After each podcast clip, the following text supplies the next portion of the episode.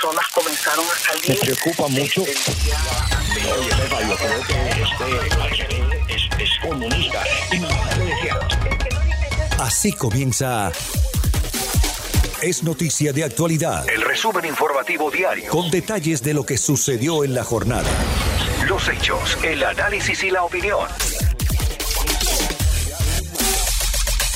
Es noticia de actualidad. El resumen informativo más completo del día. Todo lo que sucedió. Lo escucha aquí. Si es noticia. Nosotros se lo contamos. Los republicanos están librando una batalla por ah, lo que pueda suceder con el partido. Esto debido a que hay dos congresistas que están en los titulares nacionales. La una porque le quieren retirar todas sus asignaciones en los comités y la otra porque está en el liderazgo y votó a favor de enjuiciar al expresidente Donald Trump. Conversábamos con el analista republicano Alfonso Aguilar sobre estos y otros temas que están ocurriendo en Washington. Este caso de Marjorie Taylor Greene es un caso particular por los comentarios que ella hizo antes de ser electa eh, al Congreso. Y, yo entiendo que son comentarios imprudentes, ha adelantado teorías de, conspiración descabelladas, incluso ha hecho algunos comentarios ofensivos, eh, algunos lo llaman racistas, eh, no sé si llega, si podemos decir que son definitivamente racistas, pero ofensivos eh, eh e insensibles definitivamente lo son. Entonces yo creo que, mira, procede eh, algún tipo de censura. No sé si, si es removerla de los comités, francamente, no sé si, si, es para tanto. Yo creo que una censura, yo sé que, el, y, así lo, lo, dejó saber el líder de la minoría, Kevin McCarthy, ya ha hablado con ella, ¿verdad? me parece que aquí procede algún tipo de censura, pero también honestamente para, para ser consistentes, si se va a censurar a la congresista Marjorie Taylor Greene, también habría que censurar a otros congresistas del lado demócrata, como la eh, congresista eh, Maxine Waters o la congresista Ilan Omar, que han hecho comentarios ofensivos antisemitas en el caso de la congresista eh, Omar, no solo una vez, sino varias veces. Y la congresista Maxine Waters es conocida por haber incluso promovido públicamente la violencia en contra de funcionarios de la administración eh, del presidente Trump. Entonces, eso es lo que a mí me frustra un poquito, esta doble vara. Yo entiendo que se discuta esto, pero eh, cómo los demócratas se están enfocando en esta congresista, sin embargo, ignoran por completo los comentarios de congresistas demócratas. Entonces, eh, eso es lo que me molesta un poco. Pero, pero, pero hay que devolvérsela más bien a los republicanos, porque permiten que se enfoquen en ellas, eh, porque al final del día Nancy Pelosi ignoró toda la, todas las recriminaciones que le hicieron los, los, republicanos sobre Ilan Omar, ¿no? He escuchado que al mismo que, que, están pensando hacer algún tipo de reclamo a los demócratas eh, sobre la congresista Omar si deciden tomar algún tipo de, acción en contra de la congresista eh, Taylor Greene, pues creo que al mismo tiempo van a hacer algún tipo de reclamo a los demócratas en este sentido, de que no puede haber un, double standard. Eh, en cuanto a la eh, congresista Liz Cheney, pues ahí es diferente. Ella es la tercera en rango en, en el liderato de, de los republicanos en la Cámara. Aquí no se trata de censurarla, sino más bien la pregunta es si representa a la mayoría de la delegación republicana. Hay que reconocer que la mayoría de los republicanos en la Cámara eh, eh, están con el presidente Trump. Eh, muchos tenían cuestionamientos sobre el resultado de las elecciones y lo dejaron saber en el Pleno. la mayoría se opuso al, al impeachment. Entonces la pregunta es si Liz Cheney representa a la, al caucus republicano. Y yo entiendo que los líderes de un caucus tienen que representar a, el sentir de, de, del caucus. Y en este caso es evidente que no lo representa. O sea, tomar una medida de votar, de unirse a otros nueve republicanos, solo diez, y votar a favor del impeachment de un presidente republicano, pues eh, es fuerte. y, y, obviamente ya rompió con el caucus, siendo uno de los líderes del caucus. Entonces yo creo que el reclamo es uno legítimo, eh, no como digo, no es algo de censura, es decir, no nos representas, por lo tanto, ¿por qué eres uno de nuestros líderes? Y lo que tengo entendido es que tienen los votos para removerla de ese puesto. El problema eh, de, es si lo pueden hacer hoy, porque necesitan como dos tercios de los eh, votos del caucus, creo que para tener esa votación hoy. Pero creo que ya está en problemas.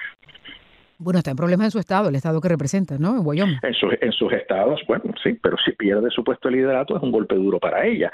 Y me parece que sí, yo creo que ya han anunciado a alguien que, que, va a buscar retarla en, en primarias en, en, en Wyoming.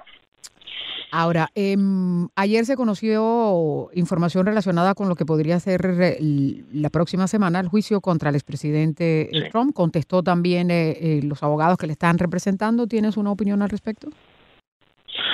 Pues mira, sí, interesante. Yo creo que Bruce Castor, uno de los abogados del presidente, fue muy claro de que el enfoque no va a ser realmente en, en, en, en, en, hablar sobre los resultados de la elección, si se robaron las elecciones o no, sino más bien va a ser una defensa eh, con argumentos técnicos.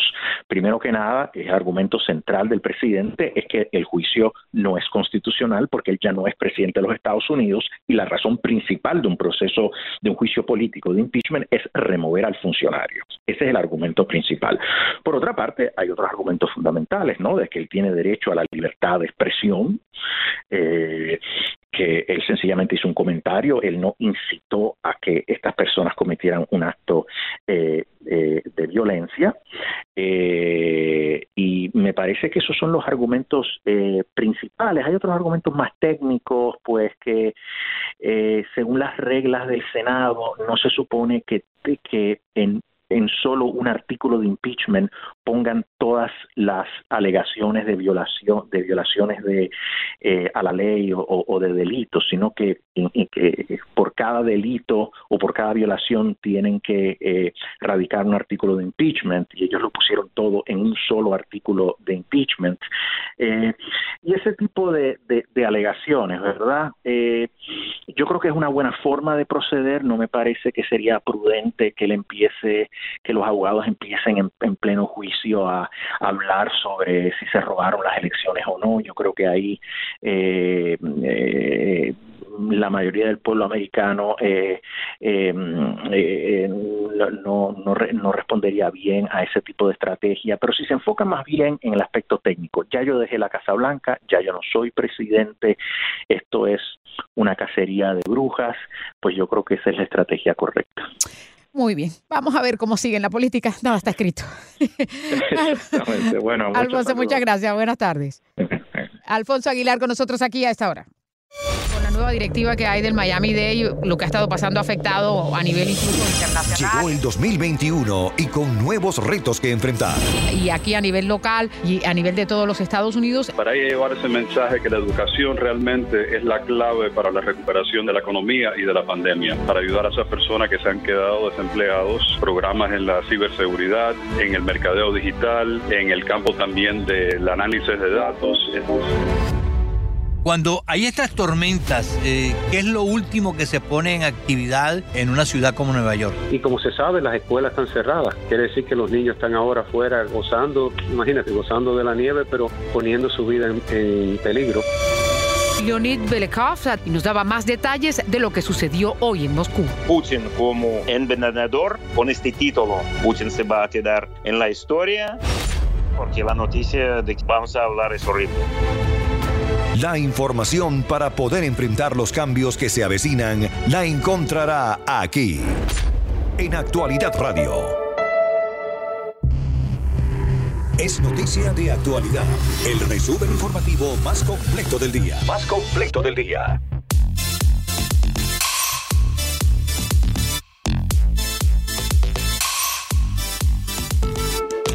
De Ricardo Roberto, Roberto Ricardo. Muy buenos días a todos ustedes. Aquí estamos y tal como habíamos eh, prometido, pues en solamente unos minutos comenzamos esta conversación eh, con el congresista Díaz Balar. Mi querido Ricardo. Buenos días, Roberto, ¿cómo estás? Muy buenos días. Bueno, vamos directamente porque el tiempo siempre es corto para conversar con el congresista. Congresista, muchas gracias. Bienvenido al programa. Como siempre, un placer tenerlo por acá. Buenos días, ¿cómo están ustedes? Bastante bien. Comencemos por un tema que para yo creo que en esta comunidad es realmente importante. Hemos escuchado y, no voy a entrar en ese detalle, pues de las diferentes eh, conmutaciones y perdones que ha dado el presidente de los Estados Unidos. Hay una eh, que no se ha dado eh, usted intervino en alguna de estas eh, conmutaciones o, perdones presidencial. Hay una que lamentablemente pues eh, muchos se llevan, llevamos esperando decenas de años que no se ha terminado de, producir, la de Eduardo Arocena. Eduardo ya lleva más de 30 años creo preso, no sé cuántos años lleva preso, y quisiera comenzar por, ese, por el caso Arocena. Eh, se hizo la gestión durante la administración de, Trump para darle un perdón, para por lo menos sacarlo de la cárcel, porque yo sé, yo estuve involucrado en ese, en, e, ese intento, de a sacar, yo y Ramón Saúl Sánchez, los dos estuvimos involucrados eh, eh, en un, o sea, en un intento reciente de ayudar a que Arocena saliera de la cárcel producto de esta pandemia muchos presos se les dio la oportunidad de salir a la cárcel para que, eh, eh, por, por, las razones de la pandemia. A Eduardo no se le dio esa razón, no se le dio esa oportunidad. ¿Ha estado usted involucrado, ha tratado, trató usted de hacer gestiones durante la administración de Trump para conmutarle la, la, o sea, la sentencia a Eduardo para lograr que saliera Eduardo de la cárcel eh, por motivo de la pandemia y pudiera reunirse con su familia y morir al lado de ellos porque ya la situación de la salud de Eduardo es bastante precaria? No, y sin duda e, ese es el tema, ¿no? la, pregunta es si, si él eh, es un peligro a la sociedad, si va a cometer actos de violencia, eh, si, eh, si todavía se siente con la misma actitud de cometer actos de violencia y, yo creo que la respuesta a eso es evidentemente no. yo traté y, y, se pude lograr en las últimas, no solamente en las últimas semanas, en las últimas horas, de la presidencia del presidente Trump algunas cosas muy importantes y después vamos a hablar del de, o sea, la, eh, permitir que los venezolanos estén aquí y no se puedan deportar. Eh, eh, pude ayudar a otras personas también por casos humanitarios. en el caso de Arocena... ¿Por qué no lo dejan salir, congresista? ¿Cuál es la razón que le dan a usted? De nuevo, la, la, la, la yo creo que por cuestiones humanitarias, ya evidentemente, y en el espíritu de la ley, eh, que yo voté a favor y que fue bipartidista de la reforma de las prisiones. Eh, yo creo que una persona como él, él, bajo las circunstancias delicadas de salud de él, yo creo que él eh, debería ya poder estar con su familia, pero repito, eso no es algo que, que logramos, desafortunadamente yo no hablo de pero hizo la gestión usted. Ustedes me conocen de la Claro, hizo la gestión usted ante el presidente eh, congresista. Hizo usted la gestión ante el presidente. Eh, eh, no ahora, sino por, por, por muchos años.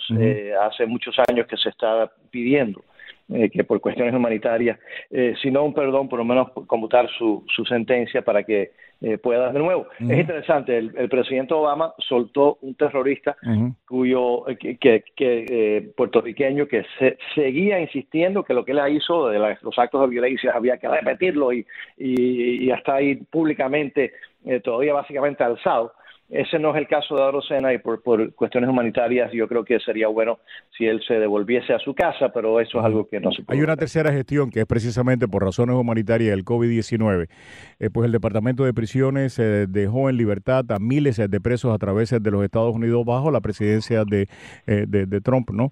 Eh, y repito, yo, Ramón y un grupo de amigos estuvimos involucrados en esa gestión a través de algunos abogados amigos. Y esta es la primera vez que lo digo públicamente. No lo había comentado precisamente porque pensaba eh, que mantener en silencio la gestión que se estaba haciendo eh, pues a favor de Eduardo Arocena para que por razones humanitarias pues se muriera al lado de su familia y que no tuviera que contraer este, este virus que ha matado a miles de, de, de presos en nuestras cárceles, pues fuera puesto en libertad. Pero la gestión se va a seguir haciendo eh, y ojalá que termine pues eh, dándosele la oportunidad a Eduardo Rosena de morir al lado de su familia y no en una cárcel solo. Adelante, Ricardo. Mira, yo tengo algo que decir sobre eso también. Uno puede estar de acuerdo con los métodos de lucha de Eduardo eh, Arocena. Arocena no era Gandhi, Arocena era un hombre consecuente con sus ideas y ha tenido que pagar un precio eh, terrible, y no solo él, la familia, Eduardo eh, Arocena, eh, que ha vivido con la ausencia del cabeza de familia, ha vivido en unas condiciones verdaderamente muy, muy lamentables. Yo, creo que, los cubanos no hemos sido lo suficientemente solidarios con esa, con, con, esa familia y el congresista. Saludos, Mario, ¿cómo estás? Eh, ¿Qué, tal, Ricardo? Eh, eh, y el, congresista señaló que el, presidente Obama puso en libertad a personas que, al igual que Eduardo Arocena, un puertorriqueño nacionalista, optaron por la vía, vamos a decir, de la metralla. en defensa de su causa. El presidente Clinton también, también lo hizo, algo que se dijo en, en el momento. Eh, que era para beneficiarlo entre el electorado puertorriqueño de Nueva York, beneficiar la, candidatura al Senado de su esposa. Así que yo creo que sí que, que debemos insistir en que liberen a Eduardo a, Rosena, es un presidente ya sentado. Y quiero aprovechar una cosa, Robert, permíteme, los tres somos amigos. en, público, por supuesto, y en privado, eh, siempre eh, eh, vamos a, criticar a Mario como criticaremos a María Elvira, eh, a, cualquiera, a, un congresista de, de, Wyoming. pero yo no sé, Roberto, me levanté un poco nostálgico y le quiero decir esto a Mario antes de fusilarlo, porque le voy a hacer preguntas difíciles. Acuérdate, porque se nos acaba el tiempo. Bueno, que tenemos 20 minutos. que recuerdo mucho hoy, que es el natalicio de José Martí, a Rafael y a Hilda, su, su, mamá y su papá, que fueron tan martianos y que siendo yo muy joven, yo siempre he tenido amistad con personas mayores, ahora lo soy yo, la persona mayor, mm. pero lo recuerdo con mucho cariño en un día de hoy porque yo siempre hablaba con Rafael en un día eh, como hoy. Mario, ¿qué va a ser del Partido Republicano? Se dice, congresista, un momento, congresista, señor congresista Mario eh, Díaz si el presidente Trump forma el Partido Patriota, ¿usted se queda como republicano o se va con el presidente? No, no, no. Yo, yo soy republicano y yo creo que eso le daría muchísimo daño al Partido Republicano. No ¿Se iría contra el presidente entonces? Bueno, no, yo, yo, yo no soy eh, individualista. Yo, yo, yo, yo hace, ustedes me conocen hace ya décadas, ¿no? Y, y conocen lo que yo hago, la trayectoria mía de décadas de lucha eh, y de trabajo, y por cierto, de lucha y trabajo con eficacia y con integridad. Eh, y eso es la, la, razón que yo estoy, eh, que, que por, con el apoyo masivo de este electorado, estoy, hago lo que hago. Así que yo nunca voy a cambiar no me voy a desteñir. el Partido Republicano yo creo que es el partido ahora de la clase obrera, de la clase trabajadora, eh, el Partido Demócrata se ha convertido en el, en el, en el partido de la élite, de la élite intelectual, de la élite eh, financiero, de la élite de Wall Street, eh, y, y, realmente me siento muy cómodo con el Partido Republicano.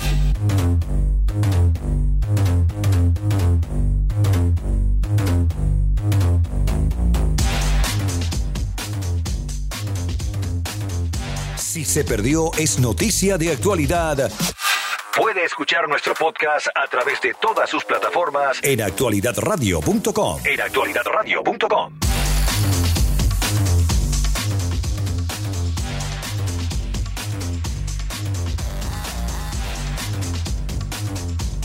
Es noticia de actualidad.